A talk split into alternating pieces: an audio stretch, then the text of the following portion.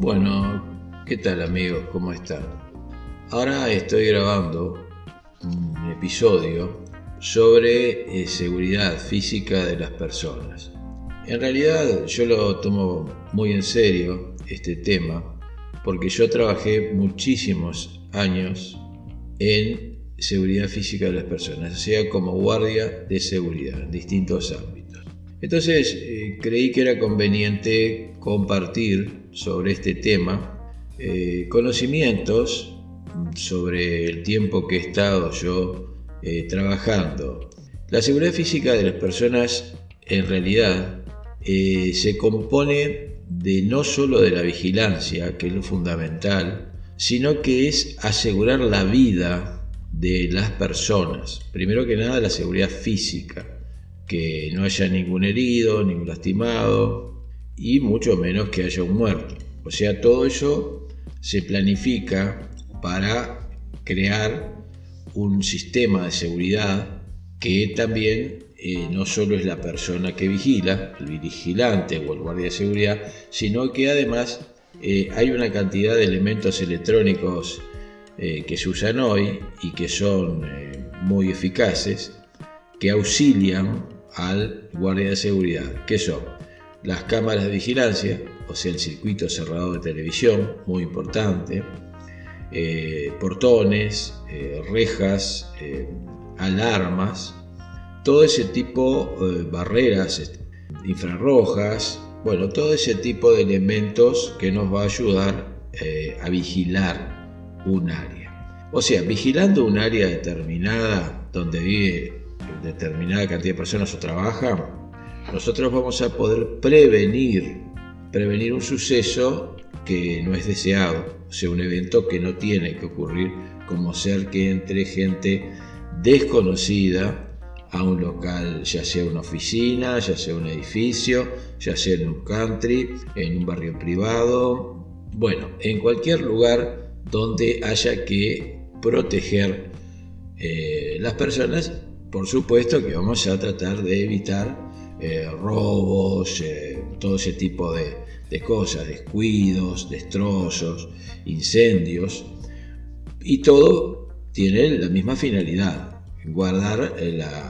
la, seguridad física de las personas que contratan al guardia de seguridad, porque si el guardia de seguridad no estuviera y no hubiera ningún elemento de, apoyo, como ser todos los elementos electrónicos que hoy se cuenta, pero no solo electrónicos, por ejemplo también rejas, eh, cristales de seguridad, eh, blindajes en algunas partes, eh, alarmas, ni que hablar. Bueno, con todo eso nosotros vamos a estar auxiliados para poder proteger justamente la seguridad física de las personas. Muy bien, ahora, ¿cómo podemos evitar que esto suceda? Porque si nosotros evitamos de antemano con, con determinado plan de seguridad, evitamos este, con ese protocolo a que me refiero, evitamos que el accidente ocurra, o sea, el incidente ocurra, y también vamos a evitar sucesos que no tendrían que ocurrir.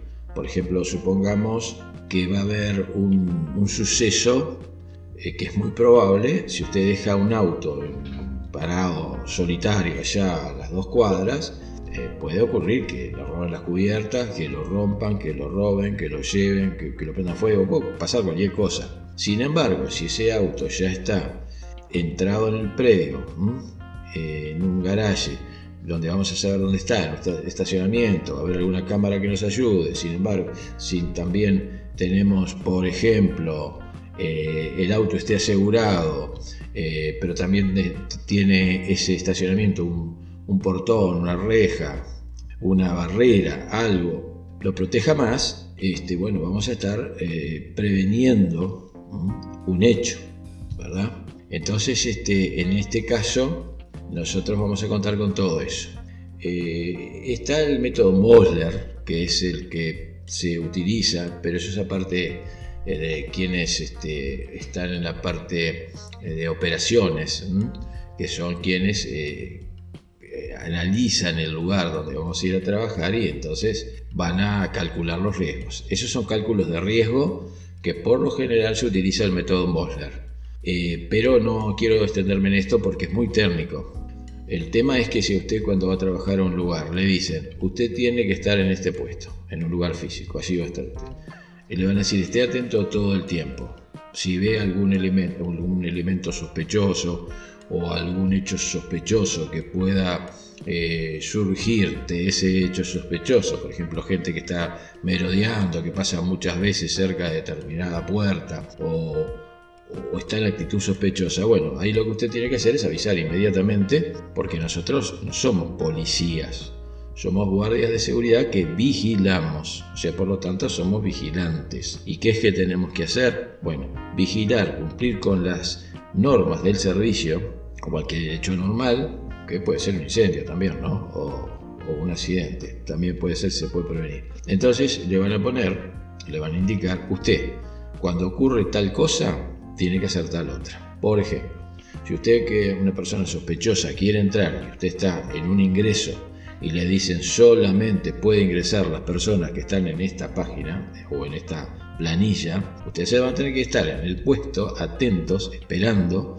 Cuando venga alguien a entrar, le van a consultar el nombre, van a revisar la, la planilla y se van a dar cuenta si está autorizado a entrar o no. Y eso es lo que tiene que hacer. Entonces ya ahí tenemos eh, que ya está, ya está calculado cuál es el procedimiento, está calculado de antemano, está estudiado, que el procedimiento ese nos, nos, apoya, nos ayuda, nos ayuda a que, eh, por ejemplo, el gerente, el dueño de la empresa, la, la familia de la persona que nos, que nos contrata, entonces, si en esa planilla que dice que los que podemos entrar y los que no pueden entrar, ¿qué ocurre? Ocurre que ahí vamos a estar evitando que entre una persona que no está autorizada, que puede terminar en cualquier cosa, cualquier evento. Puede terminar un robo, un copamiento, una entradera, un, un crimen, un secuestro, cualquier cosa puede ocurrir. Entonces, si nosotros, en el momento que va a entrar alguien, quiere entrar y no está autorizado, le vamos a tener que decir amablemente, siempre con relaciones públicas, decirle, no señor, yo no lo tengo anotado aquí, usted por lo tanto no. Y le van a decir, y sí, porque yo fui a Europa y no se acuerdan de mí porque hace tiempo y los quiero saludar. Bueno, esas historias así pueden ser reales, pero también puede ser mentira. Entonces usted ahí tiene que consultar, ya sea por handy, ya sea por radio, ya sea por teléfono, por celular, por WhatsApp, por el método que usted tenga en ese servicio. Entonces le va a consultar a la persona indicada, que le va a decir el dueño de casa o el gerente o el propietario de una empresa, le decir, sí, a ver, pregúntele cómo se llama, qué sé yo, qué sé cuánto. Usted le va a contestar y ahí le va a decir eh, la persona indicada, sí, sí, déjelo pasar dígale que se ponga abajo de la cámara para que yo le vea el rostro, a ver quién es, porque capaz que no se acuerda el nombre. Bueno, usted va a decirle, sí señor, a ver si puede ver la cámara, que lo va a ver el señor que usted está queriendo ver, que usted está queriendo hablar, se está queriendo entrevistar, y ahí le van a decir sí o no, déjelo pasar o no lo deje pasar.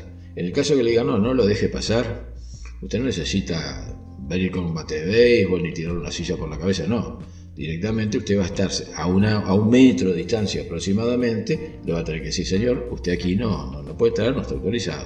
Si usted ve que la persona se pone agresiva, manténgase siempre un metro, por lo menos para poderse defender, porque usted no es cuestión de tirar con el escritorio, ni con una silla, ni con nada por el estilo. Este, simplemente va a tener que mantener una distancia para defenderse si lo ataca.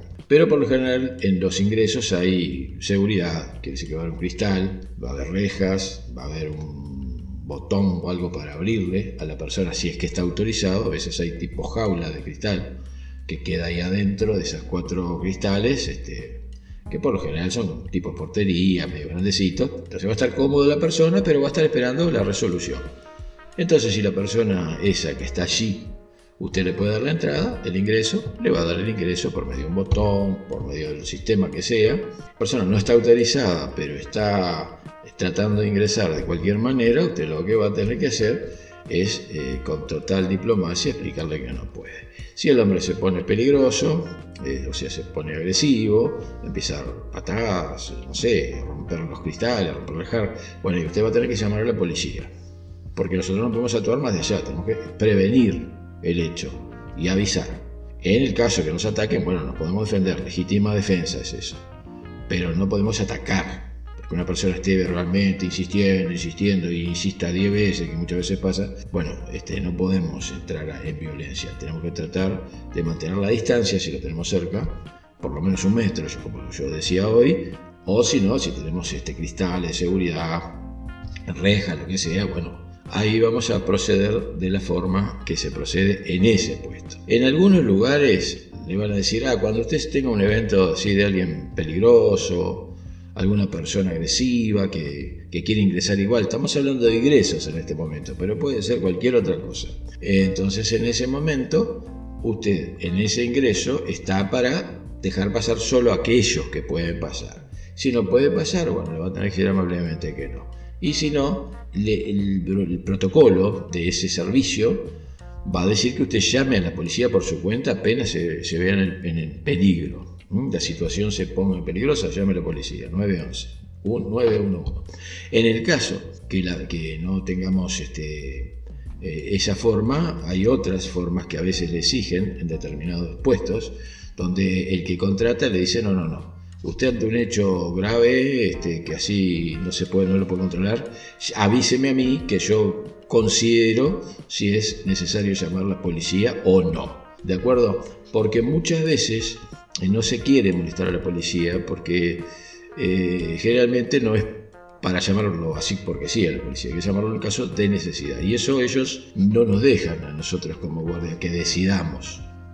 Pero en otros lugares sí ya le dicen directamente, usted está en una situación de peligro, usted ah, ya cuando esté determinado el peligro, bueno, con tal de evitar esa situación, usted llama a la policía y ahí está autorizado. Bueno, por ahora eh, yo voy a dejar esta, esta charla, este, que es a, modo de, ayudar a aquellos que quieren ser guardia de seguridad, no es un curso, no es eh, nada oficial, simplemente es mi opinión porque yo trabajé en esto y lo quiero compartir.